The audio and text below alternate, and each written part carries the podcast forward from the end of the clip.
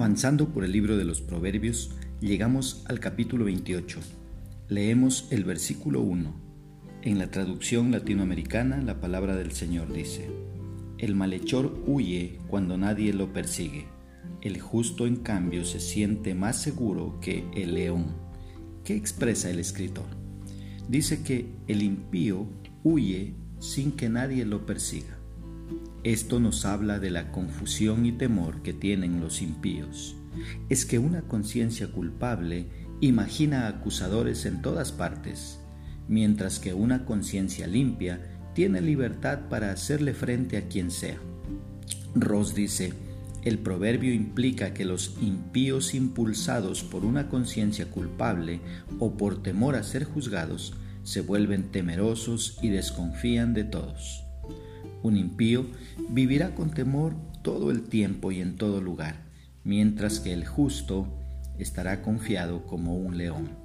Los justos están de pie incluso cuando uno viene en contra de ellos, y con la fortaleza de Dios son valientes como un león.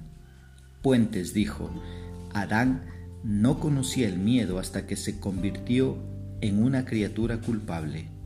Pero si la culpa trae miedo, la eliminación de la culpa da confianza. La mala conciencia del impío lo hace vivir en temor, imaginando acusadores en todas partes. Por eso huye sin que nadie lo persiga.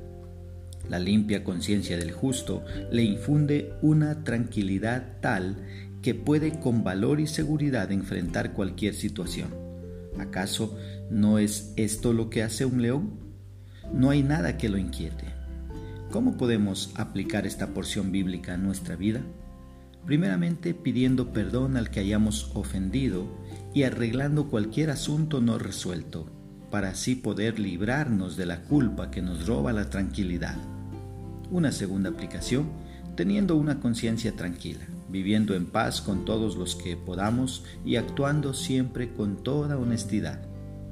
Y una tercera aplicación, y muy importante, es dándole un lugar a Cristo en nuestro corazón, para poder entender y vivir en justicia, permitiendo que la palabra de Dios sea la que nos guíe cada día, ya que al vivir de acuerdo a lo que Dios manda, viviremos confiados como un león. Que Dios nos dé sabiduría para poner por obra su palabra.